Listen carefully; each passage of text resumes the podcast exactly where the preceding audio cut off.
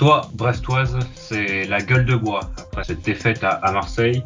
Bienvenue pour ce numéro 19 de Brestonner où je suis rejoint exceptionnellement un samedi à 17h, donc euh, juste avant le début du match de notre prochain adversaire. Je suis rejoint par euh, mes deux acolytes habituels qui ne vont pas mieux que moi visiblement. Euh, Yann, comment, comment ça va? Ça va, ça va, ça, peut aller quand même. C'est pas scandaleux non plus. Et Fanche, c'était l'énervement hier. Est-ce que ça va mieux euh, aujourd'hui?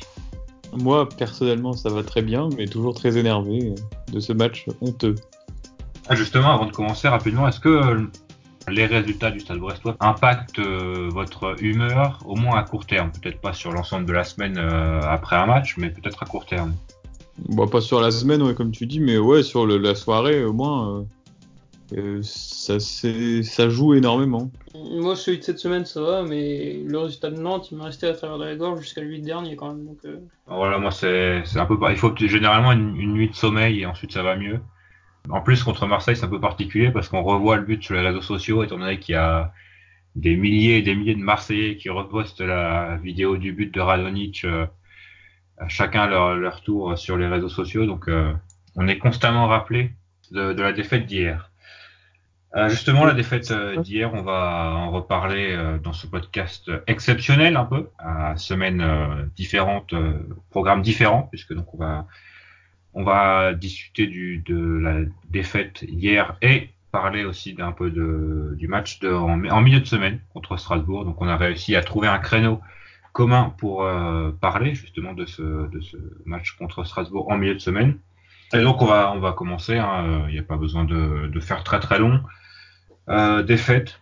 On a, des regrets, mais on n'aurait jamais dû en avoir, puisque à la 88e minute, c'est un peu miraculeux qu'on se retrouve dans une situation où on peut égaliser. Mais on a égalisé, et finalement, on se retrouve avec euh, une défaite, euh, avec un but pris 15 secondes après l'égalisation. On a, donc, tu dis, on a des regrets, on n'aurait pas dû en avoir. On n'aurait même pas dû en avoir deux fois. La première chose, c'est qu'on n'aurait pas dû en avoir parce qu'on doit euh, logiquement perdre ce match au 4, 3, 4-0, il n'y a, rien à dire. Et deuxièmement, lorsque tu égalises, tu absolument pas le droit, mais jamais le droit, de te prendre un but comme ça dans la foulée sur deux passes. Il euh, n'y a pas eu une action construite. À la limite, si Marseille est marqué dans le temps additionnel sur un corner ou un truc, bon, on aurait dit, voilà. Mais là, sur deux passes, pour moi, c'est une faute professionnelle. Euh, c'est vraiment très très très très énervant et c'est je sais pas en fait ce qui est le plus énervant en fait est-ce que c'est ça ou est-ce que c'est le match global? Je pense que le, le, deuxième but est très énervant et le match est lui très inquiétant. Je vais rejoindre un peu la distinction de Fanche en disant peut-être la deuxième mi-temps est très inquiétante et la première est très énervante. Plus effectivement le but qui est très énervant. Dans le sens où enfin personnellement la deuxième la première mi-temps j'ai eu l'impression de voir ok une équipe qui était moins forte que l'autre en face. mais dans l'esprit, c'était plus ou moins là quand même, tu vois. Je, me suis dit, voilà, c'est une équipe de bas de tableau de Ligue 1, c'est ce qu'on est, il n'y a pas de souci. Mais la deuxième. De la, de la 45e minute à la 75e, c'est catastrophique. Enfin, il faudrait revoir les images, mais c'était vraiment, euh, vraiment. Euh, mais c'est pas une équipe de bas de tableau de Ligue 1, c'est pas, pas de la Ligue 1 tout court. Hein. Alors justement, hier, on a eu un peu euh, des discussions autour du match, hein, comme finalement n'importe quel supporter le, le ferait. Et moi, je disais à, à Fanch, notamment en première mi-temps, au niveau des, puisqu'il y a eu beaucoup, énormément de pertes de balles euh, liées à notre envie de jouer. Et je parlais de, l'atmosphère Vélodrome avec beaucoup de joueurs qui découvrent cette atmosphère. Et je disais aussi que c'est différent de, jouer à Amiens et à Marseille. Donc après, après avoir dit ça, est-ce que vous portez une importance à, cette atmosphère autour du match? Est-ce que vous avez vous donnez des excuses entre guillemets aux joueurs après leur performance d'hier? Je pense qu'il faut pas nier l'atmosphère comme tu dis et euh, l'oublier. C'est vrai qu'elle est elle est présente et euh, pour nos joueurs c'est pour la tu disais hein, hier euh, pour la plus grande partie d'entre eux c'est quelque chose de nouveau. Mais pour moi ça n'excuse pas des erreurs aussi grossières. Par exemple au moment on a un coup franc près de notre but, on met le ballon directement nous-mêmes en corner, alors qu'il y avait strictement aucun danger. Hein. Euh, ensuite, on fait des pertes de balles au milieu de terrain. Alors toi, tu l'expliquais aussi par le, le, le, manque de confiance, peut-être les pieds qui brûlent, les trucs comme ça, je, je pense. Moi, je trouve bah, disons que chaque joueur professionnel, même, même nous, à, notre niveau, on, on, sait faire une passe et un contrôle.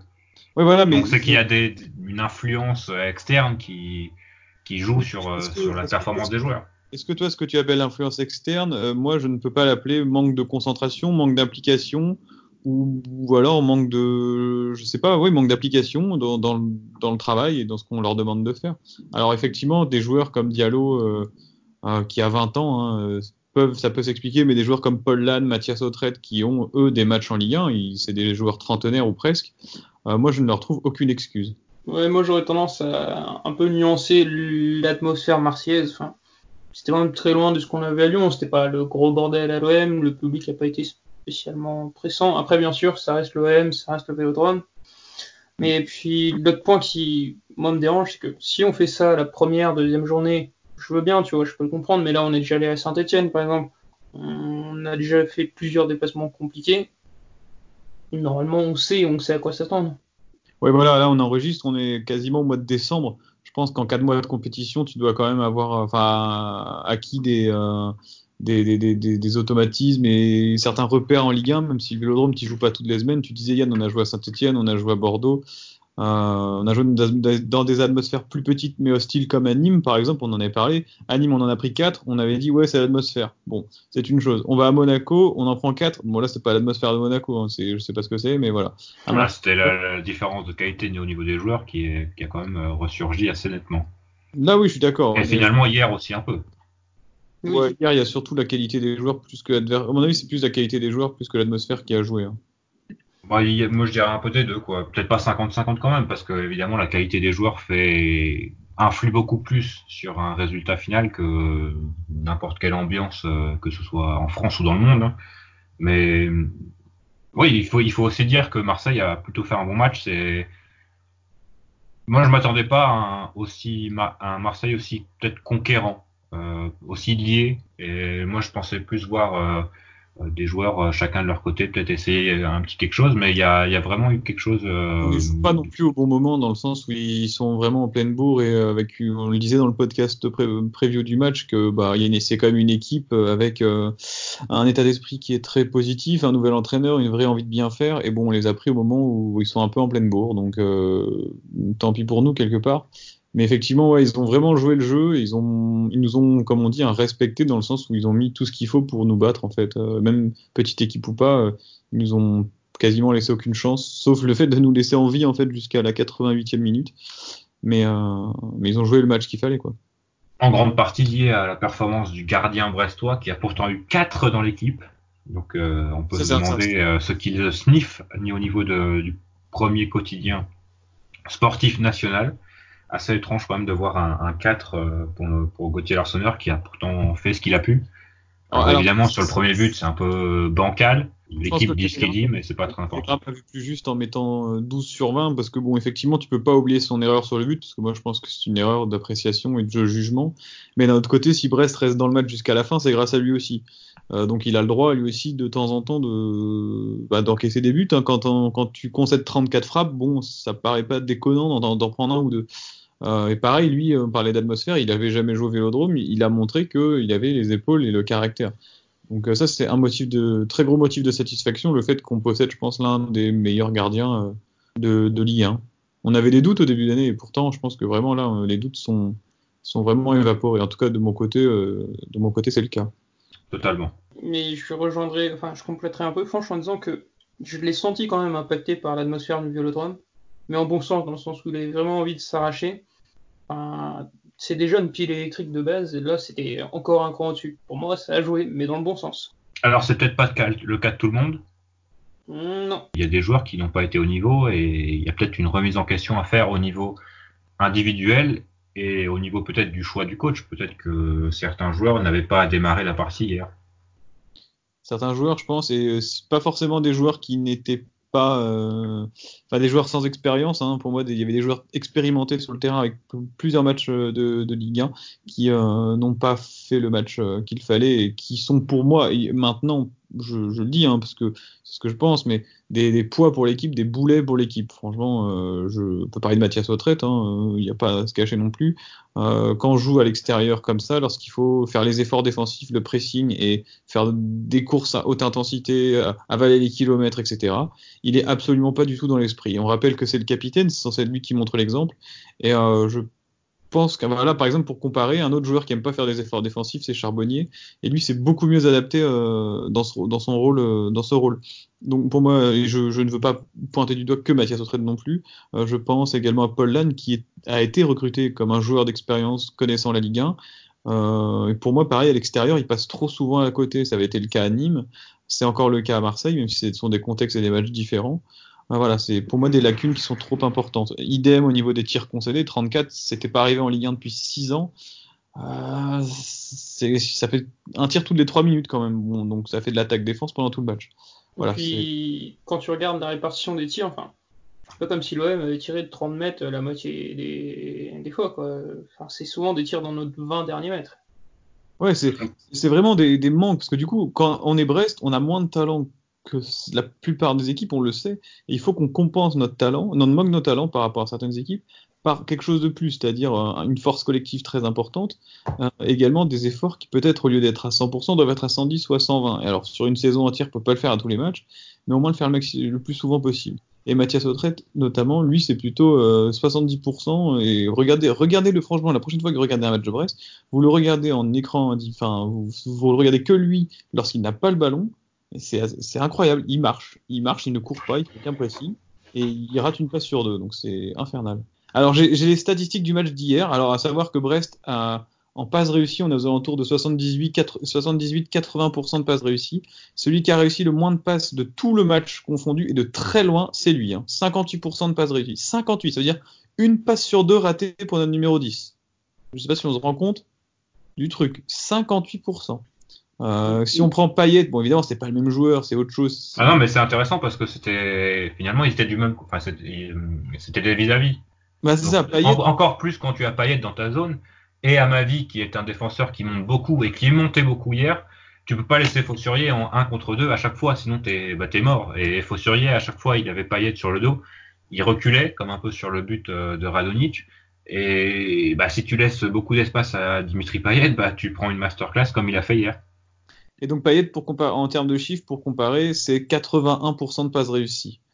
Donc on est à 30%, euh, enfin 23% pardon de passes réussies euh, en plus.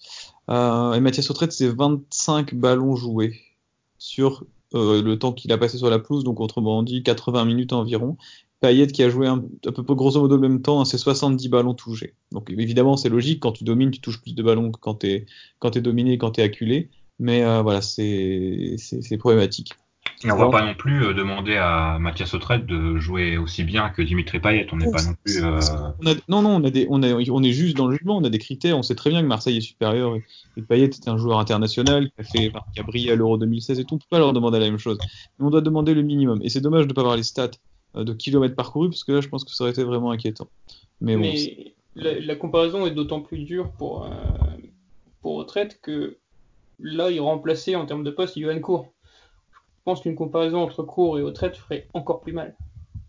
Alors, Lannes, que j'ai un peu pointé du doigt, lui a joué 36 ballons et a fait 75% de passes réussies, donc c'est beaucoup plus correct. Même Cardona, qui est un attaquant qui a du déchet dans son jeu, hein, c'est 70% de passes réussies. C'est voilà, euh, moi ça me Charbonnier qui est devant tout seul, 71% de passes réussies je trouve que ce sont des chiffres qui sont assez éloquents. Et on va pas revenir sur les statistiques forcément des matchs euh, précédents, mais euh, ça avait été plus ou moins la même chose aussi. Mathias Autrette, on l'avait vu plusieurs fois. Donc, on va pas faire un bashing autour de lui, mais euh, voilà, depuis la troisième journée, il s'est pas montré décisif. Peut-être qu'il est temps, et quand on entend parler, notamment des choix du coach, peut-être qu'il est temps de trouver une autre solution. Pourquoi, je vous disais hier, pourquoi ne pas faire redescendre Gaëtan Charbonnier en numéro 10 parce qu'il le fait, il le fait très bien déjà, mais du coup, il n'y a personne devant, et le faire vraiment jouer 10 et mettre un Mendy devant, ou un Cardona devant. Ou même de, manière, même de manière plus classique, pourquoi ne pas avoir mis Grand Cyr dès le début? Ouais, voilà, mais tu mets Grand Cyr à la place de Cardona, Cardona tu le mets devant, et tu fais redescendre Charbonnier à la place d'Autrette, et vas-y en route. Bah là, ça ferait ça, il manquerait quelqu'un à droite, là. Oui, c'est Autrette à jouer à droite hier. Ah, mais ouais, non, mais je parlais de cours, du coup, j'imagine dans le Ah oui, d'accord. Cours, cours serait là, quoi. Cours, Grand Cyr dans, le, de la composition, dans l'idée où tout le monde est présent. Euh, voilà, c'est ça. Voir. Juste pour rebondir euh, sur Paul Lann, au moins Paul Lann a des flashs de mm. passes euh, intéressantes qui arrivent à créer des occasions et des opportunités dans le camp adverse. Oui, je peut-être même peut-être même lancer une. Enfin, je me souviens de deux ou trois deux, trois situations où il arrive à, lancer, à faire une bonne première passe et à lancer une, un embryon de contre-attaque au moins. Alors que bah, Mathias Autrette, il n'y a rien de tout ça. C'est ça, c'est peut-être ça le plus inquiétant. Il n'y a pas, à la limite, s'il est absent tout le match et qu'il arrive à faire un ou deux, un ou deux quelque chose, il n'y a pas ces quelque chose-là. Et du coup, bah, il, y a une, une inutilité qui ressort un peu de, de, son match. Il y a aussi quelque chose qui est très important sur ce genre de match. Je ne sais pas si vous êtes d'accord avec moi, mais c'est ce genre de match où on est dominé, où on a peu d'opportunités dans le jeu. Il y a un autre recours pour avoir des, des opportunités de but, c'est les coups de pied arrêtés. Et même les coups de pied arrêtés, il les frappe mal. Oh, hier, il y, avait, il y en avait un, c'était terrible. Ah ouais, c'est, voilà, c'est, je veux dire, euh, c'est compliqué. Et puis là, c'est, enfin, c'est de la pure technique. Quoi. Le ballon est posé au sol, il y a la pelouse est plus ou moins, j'imagine, parfaite. Euh, à un moment donné, là, c'est juste la qualité technique qui parle. Et... Tu t'entraînes tous les jours à ça. Je pense que voilà, si t'es joueur professionnel, tu dois faire un minimum, savoir tirer un coup de pied arrêté. T'as le droit d'en rater un ou deux sur le match, mais pas être capable, soit les lever trop, soit pas les lever suffisamment. Au bout d'un moment. Euh... juste un point sur Paul Lane, parce que vous l'évoquiez. Je vais être encore plus tolérant avec lui dans le sens où faut pas oublier qu'il revient de trois semaines de blessure qu'il avait quasiment pas eu de préparation.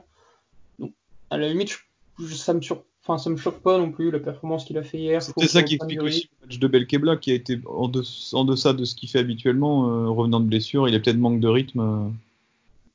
Et puis lui aussi est supporter de Marseille, donc on sait pas ce que ça peut jouer dans, dans la tête. Euh. On essaye de trouver des raisons, hein, c'est pas, pas toujours facile, mais on essaye. Après, sur un... autre joueur sur lequel on avait des, débats, et Yann, euh, on en parlait, on avait l'air plutôt d'accord tous les deux, notamment c'était Romain Perrault. Pour moi, j'avais évoqué le fait de peut-être laisser Ludovic Ball. Enfin, si j'étais Ball, je comprendrais pas pourquoi j'ai perdu ma place. Bah là, encore une fois, euh, je comprendrais toujours pas. Enfin, là, pour moi, Ball doit être titulaire contre Strasbourg. Oui. Et personnellement, j'ai le sentiment qu'il le sera. Je sais pas pourquoi, mais en plus, c'est bah, l'occasion, puisque donc ce sera le deuxième match en 4 jours, 5 mm. jours. C'est l'occasion aussi de faire un peu tourner et on a un poste où le remplaçant est plus ou moins au niveau du titulaire, donc euh, pourquoi ne pas utiliser cette, cette opportunité pour le faire? Surtout quand le titulaire ne donne pas forcément satisfaction. Oui, bah pour moi c'était son pire match depuis le début de l'année euh, hier, alors qu'il était déjà pas sur des standards très élevés. Bah, c'est d'autant plus surprenant qui sortait plutôt de deux bons matchs. Oui, Par rapport à, je dirais, son début de saison qui est un peu moyen, euh, c'était encourageant sur les deux derniers matchs. Ah, mais il avait pas un cadre en face de lui. Je veux dire, Bounassar, il n'avait pas marqué en Ligue 1 depuis un an, quoi. Non, non, mais on dit pas qu'il y avait un cadre en face de lui. Que ce soit d'un point de vue ailier ou arrière droit, même. Euh, même si Saka est un défenseur correct de Ligue 1, quoi, mais ça, reste un défenseur correct. Et pas un, pas un cadre. Après, euh, il y a un autre point, je pense, qui est très important et qui va être très important mardi aussi. C'est sur le style de jeu. C'est la première fois qu'on a joué une équipe aussi verticale. Et a priori, ça va être pareil contre Strasbourg la semaine prochaine. Bah justement, parlons-en peut-être du, style de jeu. Il y, a, du bon et du mauvais à essayer de, jouer à n'importe quel coup. Euh, hier, on a sûrement vu le mauvais. Euh, peut-être le plus mauvais qu'on peut, qu'on peut attendre avec des pertes de balles dans des zones ultra dangereuses mais il y avait aussi un manque. Euh, c'est notamment criant sur les sur les 6 mètres. Donc on rejoue à, à, euh, c'est des passes très courtes. Mais le problème c'est qu'on n'avait pas l'impression qu'il y avait un plan autour de, de, ces 6 mètres. Et une fois qu'on arrivait euh, sur un, un, côté, donc Perrault ou, ou Faussurier, il y avait personne, quoi. Il n'y avait pas de solution et du coup c'était un peu la panique. Et généralement ça finissait soit par une touche, soit, soit par une perte de balle. Donc est-ce que est-ce que Olivier Dalloglio est trop exigeant avec ses joueurs et devrait peut-être, euh, est-ce qu'il les fait faire quelque chose qu'ils ne savent pas faire? Après, lui, il le dit au micro à la mi-temps et tout. Il disait euh, après au retour de la mi-temps que il voulait pas que ses joueurs continuent comme ça, qu'il voulait qu'ils, enfin, qu'ils allongent plus, qu'ils soient plus intelligents. Et les joueurs continuaient. Donc je sais pas si, enfin, c'est uniquement la faute d'Olivier Dalloglio. Moi, je trouve que l'exigence c'est toujours quelque chose de très bien. Ça te pousse à aller plus loin. Euh, mais là, effectivement, euh, c'est trop dogmatique dans le sens où ben ils ont en fait c'est voilà on a qu'une flèche euh, dans notre dans notre réserve et il faut qu'on enfin qu'une seule façon de jouer et on peut pas s'adapter et je trouve que l'adaptation en foot c'est aussi très important surtout quand on est une équipe de faible qualité quand même sur l'ensemble du championnat on doit être capable de, résister de, s'adapter aux autres et on le fait pas du tout en fait on joue toujours de la même manière et il y a des matchs où on va s'en prendre des, des tôles encore parce qu'on s'adapte pas là il aurait fallu faire autre chose, à mon avis, balancer plus de ballons devant. Euh, et on l'a vu quand on l'a fait à un certain moment, et ben Charbonnier réussissait à garder la balle, elle faisait monter le bloc et on avait des opportunités derrière. On l'a pas fait assez souvent. Alors est-ce que c'est Dalloglio qui est trop exigeant ou pas? Je sais pas, mais. Alors, moi, je vais séquencer la question de Quentin en deux. Enfin, c'était deux questions d'ailleurs. Euh, la première sur le style de jeu. Bah, je rejoins Fanch dans l'idée qu'on fait que ça, mais c'est peut-être aussi parce qu'on peut faire que ça. Enfin, quand on regarde l'objectif, euh, l'effectif, on n'a pas vraiment les moyens de jouer autrement. On n'a pas les gabarits pour faire des, bah, un jeu très vertical à Marseille. On n'a pas vraiment le gabarit pour balancer des gros sacs et puis marquer. Enfin, personnellement, Charbonnier, oui, il réussissait à démerder pour récupérer le ballon, mais il était tout seul après, ça faisait pas grand-chose. Et bah, c'est sûr que sur une saison entière, ça peut coûter cher dans le sens où on n'a vraiment qu'une corne et je pense pas qu'on soit capable d'en acheter une deuxième. Et du coup, sur ta deuxième question sur l'exigence de Dalloglio, moi, j'aurais tendance à penser que non, il n'est pas forcément trop exigeant, parce que déjà pour moi, on ne peut pas vraiment l'être. Mais ce qui, ce qui m'interpelle un peu, c'est que je le trouve peut-être pas assez protecteur envers certains joueurs. Euh, bien sûr, il passe après un, Jean-Marc Furlan qui protégeait absolument tous ses joueurs, même dans les pires moments. C'est vrai que là, c'est l'inverse. Hein. Quand ça va mal, enfin, bien sûr que c'est discutable, mais quand, quand Furlan protégeait des joueurs qui n'étaient pas en forme, ils lui ont toujours rendu l'appareil sur, sur le long terme. Je veux dire, là, quand ça va mal, puisqu'on est sur une sale série, faut peut-être savoir mettre un peu le réalisme de côté pour protéger tes joueurs, pour les enfermer dans une sorte de cocon, le temps que ça revienne. Pour l'instant, ça manque un peu. Après, c'est une simple opinion, je peux comprendre qu'ils n'apprécient pas faire non plus. Après, euh, tu vois, on parlait de est-ce qu'on, enfin comment dirais-je, de, Marseille qui nous a mis le bouillon quand même en, mettant euh, frappant 34 fois au but et nous on continue à jouer, à jouer, à jouer. Euh, en plus, c'est pas comme si la première fois que ça nous arrivait, parce qu'on se souvient du match à Angers où on était. On a également concédé 29 frappes. Je regardais les statistiques. Donc en fait, on ne progresse pas et c'est ça qui est inquiétant, je trouve. Euh, on voit pas de motif de progrès, de, de, motif de satisfaction en se disant ah ouais bah ce match-là on a on, a eu le même style adversaire mais on s'est montré plus solide ou on a essayé de varier notre jeu. Non non on reste dans la même chose et on attend on attend on attend on attend et puis sur un miracle c'est passé à Angers. Mais ça passera pas tous les toutes les fois et là ça a failli passer encore sur un miracle hier.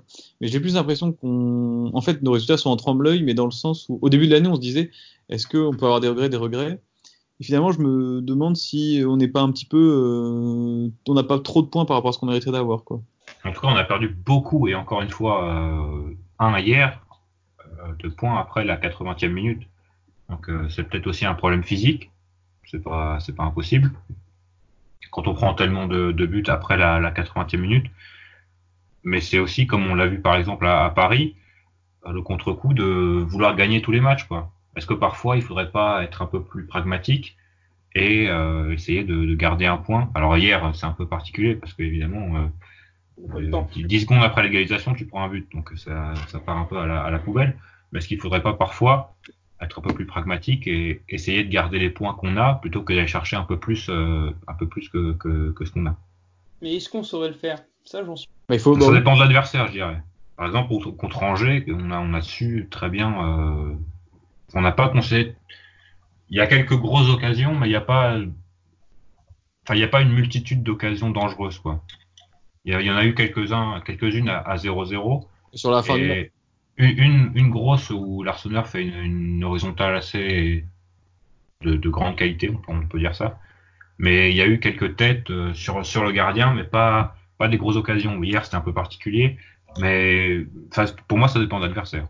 Mm. Mais du coup, euh, je pense que euh, faut, euh, comment dirais-je, maintenant, enfin voilà, comment est-ce que selon vous l'équipe va digérer ce, ce, deuxième but de Marseille? Parce que on passe d'un scénario où on sort, on prend un match nul inespéré, donc dans lequel je pense Olivier Dalloglio n'aurait de toute façon pas éludé la, la, comment dire, la qualité du match de Brest. Hein. il aurait été assez lucide là-dessus, mais on aurait pris un point pour le moral qui aurait été certainement très positif Là, c'est quand même un petit coup derrière la tête. Euh, en plus d'avoir fait une très mauvaise prestation, on perd le match. Comment réagir face à Strasbourg? Je réponds en posant une question. Est-ce que c'est un avantage de jouer 4 jours après? Oui, c'est un avantage. Parce que t'as pas le temps trop de gamberger, de tout ça. Et puis, euh, de toute façon, en plus, tu as un jour de plus de récupération que Strasbourg. Bon, euh, ça il faut maintenant il faudra ouais voilà j'ai déjà entendu des joueurs professionnels qui s'expriment à ce sujet-là après des défaites euh, qui disait que voilà le fait de jouer tous les trois jours, ça c'était positif pour justement passer à autre chose et oublier assez rapidement. Mais bon, ça peut aussi avoir une, un deuxième, comment dire, une deuxième lame dans le sens où si tu perds contre Strasbourg, bah, ça peut t'enfoncer dans la crise encore plus profondément et beaucoup plus rapidement. Alors on va voir justement ce que va faire Strasbourg tout à l'heure contre contre Lyon. Enfin tout à l'heure, euh, ça, ça, vient de commencer d'ailleurs. Oui. Donc euh, vous aurez le résultat, nous on l'a pas encore.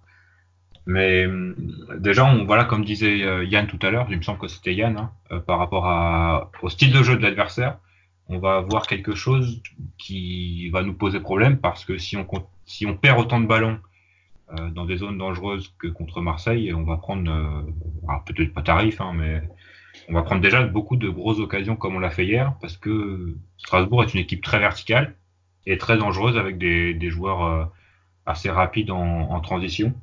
Donc est-ce que est-ce qu'il faut changer tout simplement? Est-ce qu'il faut changer le, le, style de jeu? Alors c'est compliqué de le faire sur quatre jours. Ah, ça, je sais pas ça. si je sais pas s'ils s'entraînent à balancer des longs ballons ou à, à proposer des, des gros des grosses contre-attaques, mais est-ce que c'est possible déjà et est-ce qu'il faut changer?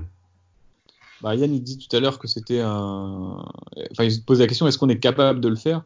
Euh, en tout cas, en, trois jours d'entraînement, sachant qu'il n'y aura pas trois jours d'entraînement, il y aura de la récupération, etc., on ne pourra pas s'entraîner à ça. Donc, à mon avis, si on change de style de jeu, euh, ce serait plus sur du long terme et euh, peut-être à l'échéance de, l'année début d'année 2020 et la deuxième partie de saison. À mon avis, il va continuer sur ce dans la même dans la même logique hein, face à Strasbourg. En plus, à domicile, c'est un petit peu différent. Tu te dois peut-être de produire un peu plus de jeux. À mon avis, rien ne va changer. Mais pour l'instant, par contre, euh, soyons euh, précis, on n'a pas pris de bouillon à domicile. On n'a jamais pris un bouillon à domicile. Non, et généralement, contre les équipes, mais on n'a pas perdu. je dirais à notre niveau, euh, notamment je parle de, de, Dijon et contre Metz. Alors on n'avait pas très bien joué, mais on n'avait jamais subi, on n'avait jamais transpiré finalement lors de ces deux victoires. C'est vrai. Mais on n'avait quand même pas produit grand-chose. Non, c'est ça, il y avait un peut-être un déficit dans le jeu, mais on avait pris trois points. Donc c'est ce que tu réclamais à l'époque, euh, Ouais, notamment. Mm. Euh, Est-ce c'est que, bah, espérons, euh, peut-être, euh, j'ai même pas besoin de poser la question, espérons que ça. Parce que finalement, sur nos bons matchs dans le jeu, combien en a-t-on gagné? Parce qu'on fait pas un mauvais match à Bordeaux, on le gagne pas. On fait pas un mauvais match à Saint-Etienne, on le gagne pas. On ne fait pas un mauvais match forcément euh, contre Nantes en deuxième mi-temps notamment, on le gagne pas. Contre Lyon aussi. Contre Lyon, on fait un bon match, on ne le gagne pas. Euh, ça fait quand même beaucoup, beaucoup de rencontres où on n'est pas ridicule, mais on n'arrive pas à gagner. Et ça, c'est quand même un, un gros problème. On, on ne restera pas en lien en n'étant pas ridicule. C'est pas comme ça que malheureusement ça se, le classement se, se fait. C'est ça. Après, il y a aussi un point à prendre en compte, c'est que on n'est pas en réussite. Enfin, que ce soit contre Nantes ou même nos deux seules occasions qu'on a contre Marseille. Enfin, je sais que l'an dernier, sur les mêmes situations, bah voilà, ça rentrait parce que t'as de la chance, t'as plus de confiance, etc. J'ose espérer qu'il y a un moment où ça reviendra, si possible dès mardi. Mais voilà, faut pas non plus tomber dans le catastrophisme. C'est bah, c'est ça qui, ce que je disais. ce Non, c'est ça. Par exemple, hier, on a déjà vu des. Ça y est, c'est le, main- c'est la, la descente. Ça sent la descente en tout cas. Mais non, on peut pas, par- on peut pas parler de descente pour l'instant. C'est. Oui. On peut quand même dire, ou en tout cas penser que ça va être compliqué. si on se base sur les trois derniers matchs de la saison, on peut, on peut le penser. Mais si on se base depuis le début de saison, je pense qu'il y a des motifs, il y a plus de motifs d'espoir que de, que de motifs de, d'inquiétude, je dirais. Ouais, bah moi j'ai plus, c'est pas du, catastrophi- du catastrophisme, mais c'est plus des doutes en fait sur la capacité de l'équipe à justement à s'adapter à la Ligue 1, à changer en fait sa manière de faire. Et Yann, je pense que là t'as posé vraiment la très bonne question tout à l'heure quand on disait que Brest n'était pas assez pragmatique et qu'il faudrait peut-être justement voilà changer notre manière de jouer. Tu disais est-ce qu'on est capable de faire autre chose? Et c'est ça qui me, moi m'interroge. Je pense qu'on est, on n'a pas les joueurs ou en tout cas on n'évolue pas dans le système. Aujourd'hui, euh, moi, dès début décembre 2019, on n'est pas capable de forcément faire autre chose. Et ce qu'on produit, c'est intéressant. Il y a des phases de jeu qui sont intéressantes. Le but, notamment hier. Oui, très beau but, mais c'est trop insuffisant en Ligue 1. La Ligue Mais 1, est-ce que, alors, on parle de, de, de pouvoir le faire, mais est-ce que le coach veut le faire? C'est pas ce qui ressort de, de ces, de ces phrases et de ces déclarations. Hmm, bah, je sais pas. Parce que, Parce il- enfin, a aussi une réputation et à Dijon, même l'année où il, enfin, il fait, il fait un gros début de saison et puis il s'effondre euh, jusqu'à ce qu'il soit licencié euh, la veille du jour de l'an, il me semble. le jour de l'an. Euh, Enfin, ah, non, bah, la veille, t'as raison, la veille, c'est la veille. bah, c'est pas mieux non plus, hein, que ce soit le jour de l'an ou la veille. C'est pas top, mais Mais il n'avait pas changé non plus, quoi. Bah, J'ai une impression sur euh, Dalloglio, c'est que il met en place des grandes lignes directrices et après compte un peu sur ses joueurs pour, Oui. pour avoir l'intelligence pour. Et pour moi, c'est une très bonne chose. Oui. C'est c'est très bien, ça responsabilise. Mais encore une fois, bah, on en vient là. Est-ce qu'on a les joueurs assez intelligents pour le faire? Je, je pense qu'un mec comme Paul Lann, c'est peut-être ce qu'on attendait de lui. Bon, il n'a pas beaucoup joué pour l'instant, mais j'attends vraiment de le voir sur la deuxième partie de saison être capable de dire un moment bon stop comme ça ça marche pas on va changer on va aller sur euh, je sais pas plus vertical ou plus d'un côté etc Après, c'est euh, c'est intéressant, comme tu dis, de, responsabiliser les joueurs, mais peut-être euh, est-ce trop risqué de le faire avec une équipe qui découvre un championnat? Et qui se découvre aussi, parce qu'il y a un nouvel entraîneur, un nouveau staff, des nouveaux joueurs, et du coup de laisser autant de liberté, peut-être de liberté créative à, son effectif, bah, peut-être faudrait les cadrer davantage et euh, être un peu plus strict et pragmatique sur euh, sur ce qu'il demande euh, dans le jeu. En tout cas, là, je regarde d'un œil également Strasbourg. Physiquement, ça va être compliqué pour Brest. Parce que pour les, les, mecs qu'ils ont devant, milieu, derrière, c'est du 1m90 euh, partout. C'est le Thierry Loret Football Club et Kader Mangan en directeur sportif. Donc évidemment, on peut se. Si Kader Mangan est directeur sportif, il y a un certain style de jeu qui, qui, ressort de, C'est pas le de- du hein. non. Et au- au-delà de la puissance physique sur leur ils sont grands et tout, moi ce qui m'a beaucoup marqué sur Strasbourg ces dernières semaines, c'est leur capacité à répéter les courses à grande intensité. Ils Je sont beaucoup euh, C'est Après 60 minutes, on sera mort. hein. Bah, ils viennent quand même de marquer 4, euh, quatre buts à Amiens, quoi. C'est et 4 buts à Nîmes juste avant. c'est vrai. Donc, euh, En fait, je ouais, pense c'est- qu'ils ont eu un creux. si on prend ont, 3-0, ce sera un succès. C'est ce qu'on veut dire par là. ils ont eu un creux. euh, Non, mais enfin, ils ont commencé très tôt la saison aussi, donc euh, il y a peut-être un creux qui est arrivé en octobre-novembre, et là ils retrouvent un peu un second souffle. Euh, ça veut pas dire que c'est pas un, autre- un match à notre portée. non, ça veut pas dire ça, mais euh, c'est pas, c'est quand même. Mais Une... ce sera pas un match facile non plus. Non, ce sera pas un match facile. Pour moi, ce sera plus difficile que contre Nantes. Euh, alors quel joueur peut-être pour terminer un peu ce, ce court podcast, mais finalement plus long que ce qu'on espérait comme d'habitude? Quel joueur pour, pour ce Brest-Strasbourg? Quel joueur brestois, tu veux dire, ou quel joueur strasbourgeois à suivre? Euh, Non, euh, quel, euh, quel 11 titulaire plutôt? Ah, bah, je vais te donner mon 11. Je suis dans le bureau d'Alloglio là actuellement, et puis c'est moi qui fais la compo. Donc, euh, je te la donne euh, en exclusivité pour Brestonner dans les buts Larsonneur. Une défense composée euh, de donc Ludovic Ball, Ben, Castelletto et du coup à droite on va laisser Fossurier qui même s'il a fait un mauvais match, bon il fait quand même un Peut-être son ensemble. plus mauvais match de la saison, mais bon, Mais bon. pardonner. Hein. Euh, ça peut, euh, bon, lui, on peut lui trouver des excuses aussi. Euh, donc, faut surveiller parce que je vois pas forcément Duverne euh, latéral droit. Ça me, enfin voilà, je, je- je- ça m'enchante pas forcément. Milieu de terrain, point de base, Christian Batocchio. Ensuite, euh, Belkebla avec Lannes. Et puis, Grand Cyr sur un côté, Cardona sur un autre côté, Charbonnier devant. Voilà. Donc tu sors Diallo. Oui, je sors Diallo. Ah oui, Bah, je sors Diallo pour la simple et bonne raison qu'il a été moins bien contre Marseille et puis il a enchaîné euh, Nantes et Marseille et qu'on rejoue à Lille après. Donc il faut un petit peu faire tourner et que Lannes et Belkebla, eux, sont peut-être plus frais. donc tu gardes le 4-3-3. Oui. Pas de 4-2-3-1 donc euh, pour toi, Ah, pas j'aurais de 4-4-2 j'aurais non pu plus. éventuellement- J'aurais pu éventuellement proposer un 4-2-3-1, c'est-à-dire comme je vous avais dit avec Charbonnier en 10 et euh, dans ces cas-là c'est Charbonnier en 10, Mendy titulaire devant et Grand Cyr et Cardona sur les côtés, mais ça fait peut-être un peu offensif. Euh, ça fait Manny titulaire, surtout. Bon, ce sera pas pire qu'au traite, hein. franchement. euh. On en est là. Non, mais vu la, Ouais, non, mais ouais. franchement, mais faut aussi s'adapter à l'adversaire, vu la, la taille et le, le, le- le physique des Strasbourgeois, notamment les défenseurs.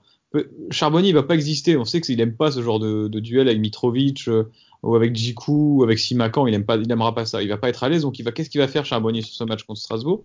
Il va encore dézonner de son côté droit. Il va se mettre tranquille le long de la ligne de touche, etc. On le sait. Il va faire des remises. Donc, c'est pas au traite qui va aller euh, se mêler à la lutte, hein, ça on le sait. Donc, essayons Mendy. Sur un malentendu, ça peut marcher. Bah, le malentendu à Monaco, c'est un sacré haut malentendu, donc euh, pourquoi pas. Euh, toi, Yann, est-ce que tu es plus ou moins d'accord avec euh, la, la compo de, de Fanche? De coach Fanche? Euh, bah, je changerais pas grand chose, à la différence près que moi je mettrais Diallo à la place de Batokyo, même si j'adore Batokyo, mais enfin, j'ai envie de voir Lan en 10 avec Diallo et Belkebla derrière moi, je trouve- en fait, avec ton milieu, je suis pas du tout en désaccord. hein, je trouve que c'est aussi cohérent, mais ça, à mon, mon sens, ça manque de, de verticalité justement. Et c'est ce qu'on reproche à l'équipe. Peut-être avec Batokyo qui pourrait trouver des passes un peu plus intéressantes à domicile. Pourquoi pas tenter Mais je comprends ta compo. Hein. Et pour moi, avec Lan, alors que ce soit en 10 ou en peut-être relayeur, ça manque un peu de percussion au milieu. Ah oui, c'est vrai que c'est pas Vitesse Football Club. Alors euh, Diallo, Diallo euh, le fait de temps en temps, Balkebla aussi, de se projeter un peu et à terminer ses actions dans la, peut-être pas dans la surface adverse, mais entre les défenseurs adverses. Mais euh, j'ai rarement vu jouer comme ça. Généralement, il reste un peu en retrait. Et peut-être que si si on mettait les trois en même temps, donc euh, comme hier finalement, ça manque un peu de, de percussion et de verticalité, comme euh, pas au niveau des, des, des passes, mais au niveau des joueurs, au niveau des courses des joueurs. Mais euh, Diallo hier, Diallo hier c'était un peu énervant parce que bon après c'était euh, si Marseille c'est un contexte particulier on l'a dit mais c'est toujours 2, 3, 4 touches de balle au milieu avant de la redonner. Alors que dès qu'il donne la balle en une touche ou deux, il crée de la verticalité, soit par son, ou alors soit par son déplacement, soit par la passe. Et le but vient de ça. Regardez le but brestois, c'est une touche de balle de Diallo qui la met tout de suite à Charbonnier. Et là, tout de suite, ça crée un décalage très intéressant. Faudrait qu'il, bah, on parle de ça depuis plusieurs semaines maintenant, mais qu'il progresse encore à ce niveau-là, parce que sinon, il ralentit le jeu, il récupère énormément de ballons, mais après, il n'en fait pas grand-chose. Ce qui est bien là, c'est qu'il y a une preuve vidéo, donc on peut lui remontrer et lui remontrer euh, plusieurs fois que quand il fait ça, ça marche. Et ah ça, c'est toujours Il est au départ de l'action, alors que là, Strasbourg a failli s'en prendre. Hein. Très bon gardien du côté de Strasbourg aussi. Attention avec Matt Sells dans les buts, euh, c'est solide. Euh, gros duel de gardien. Alors peut-être on va peut-être finir sur euh, les joueurs à suivre. Yann, on commence par toi, par le Strasbourgeois. Je sais pas s'il jouera. Je pense qu'il jouera, mais je dirais Ludovic à York ou à York. À York. il est titulaire là. Il fait beaucoup de mal à la défense de Lyon. Ouais, c'est très atypique dans le sens où il est très mobile, alors qu'il le, on dirait pas quoi. Il me rappelle un peu euh, le Nîmois Ripard qui nous a beaucoup emmerdé. J'ai un peu peur, un peu peur de lui. Bah moi, je vais prendre son pendant, euh, Lebo Motiba, euh, le, Sud-Africain, qui est lui très mobile, également très rapide dans un style différent. Et je pense que j'aurais pris à Jork sinon certainement, ou Sissoko, Ibu Sissoko, l'ancien Brestois, si jamais il avait joué, mais bon là il est remplaçant depuis un petit moment.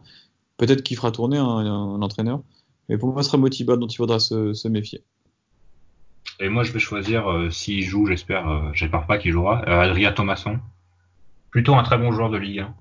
Euh, quelque chose, que, un profil peut-être justement qui nous montre capable de lui aussi finir les actions en tant que, que milieu de terrain relayeur.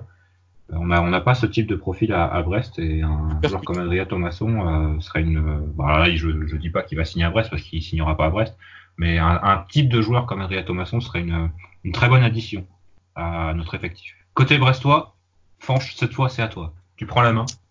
Je prends, je prends la main.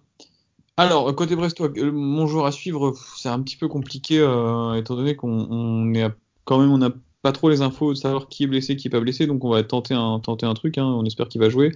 Euh, ce sera Paul Lannes parce qu'il m'a déçu sur le dernier match. Et euh, un joueur de sa trempe, en tout cas de son expérience, doit montrer l'exemple quand l'équipe va mal euh, et qu'elle est un petit peu en, difficulté. On rappelle un, point sur les trois derniers matchs ou sur les quatre derniers matchs, je ne sais plus exactement. sur les quatre derniers matchs, pardon. Donc j'attends de Paul Lann qu'il remplisse la fonction de patron. Est-ce qu'il peut le faire, par contre? Bah, Quand il est juste avant qu'il se blesse, quand il met son but contre Metz ou Dijon, je ne sais plus, Dijon. Euh, il revenait bien, donc euh, ouais, je pense qu'on va voir s'il peut le faire. Mais effectivement, la question est, légitime parce que ça n'a pas l'air d'être un énorme caractère non plus. Donc euh, à voir. Yann hmm, Pour moi, ça va être une autre recrue, ça va être Samuel Gancière. Bon, il n'a pas joué ce match-là, mais je pense qu'il sera là, sera là contre Strasbourg. C'est ancien Strasbourgeois. Et en plus, Strasbourg joue en 3-4-3, ce qui fait que leurs défenseurs sont souvent en 1 contre 1. C'est peut-être sa meilleure qualité normalement. Donc j'espère qu'il saura saisir l'opportunité et refaire un peu le même match contre Bordeaux où il avait été quand même très satisfaisant. Et même hier, j'ai trouvé que sa rentrée était assez dynamique. Peut-être pas euh, excellente au niveau technique ou quoi que ce soit, mais il y a eu un apport de Samuel Grancière dans, dans le jeu brestois. Et c'est tout ce qu'on peut attendre d'un remplaçant euh, d'ailleurs. Euh, de mon côté, alors bah, peut-être Belkebla, justement, avec un, une grosse bataille au milieu qui, arrive, comme à chaque match, hein, finalement. On est en lien maintenant, il n'y a plus que des, gros, milieux de terrain. Il sort d'un match compliqué avec beaucoup de, de paires de balles. Je sais pas si, justement, il, il rejouera après, puisqu'il a donc raté deux bonnes semaines, peut-être? Non, dix jours? D'entraînement. Donc peut-être que deux matchs en, en, quatre jours après dix jours de d'arrêt, ce serait un peu compliqué. Mais généralement, il a, il a bien rebondi quand il, est, quand il a eu des, des matchs compliqués. Donc on, on, souhaite une, nouvelle fois un, un Belkebla retrouvé pour ce match contre Strasbourg. Est-ce que vous avez une petite alerte Petite alerte Petite alerte news qui concerne euh, le Stade Brestois de près ou de loin? C'était que Eric Assadourian, qui a donc démissionné de Rennes, selon Olivier Bossard de France Football, va s'engager à. Où va-t-il s'engager? Eh Tu vas nous le dire. À Lorient. À Lens. Ah, donc retour à Lens. Il devrait s'engager à Lens après avoir démissionné de son poste de directeur du centre de formation de Rennes, selon Olivier Bossard de France Football. Je découvre ça à l'instant. Également, euh, juste petite news parce qu'on n'en fait pas cette semaine, mais qu'on aime bien euh, faire un petit clin d'œil. On, on, en parlait tout à l'heure, c'est Robin Lenormand qui a marqué cet après-midi contre Ebar. Donc ils vont s'imposer, hein, ils gagnent 4-1 actuellement, il reste 3 minutes. Et les jeunes de 17 qui ont également gagné 4-2 cet après-midi contre Vannes. Oui, tout à fait. Et sur ce, nous, avons été euh, plus que complet même, puisqu'on s'attendait à faire un 20-25 minutes. Et finalement, on se retrouve à 45 minutes comme comme d'habitude. On sait qu'on est incapable de faire court. On a tellement de choses intéressantes à dire. Ah oui, ou même inintéressantes. À la prochaine. Et allez, bref. Ouais, merci de nous avoir écoutés et puis à, à bientôt. Et à mardi à vous, Quentin. Allez, t'es là-haut. Salut. de la croisière et dans la planche baleinière. Chamboué, notre brigadier, son bol est caplé un peu sur le côté me rappelle mon bâtiment, c'était le bon temps, celui de mes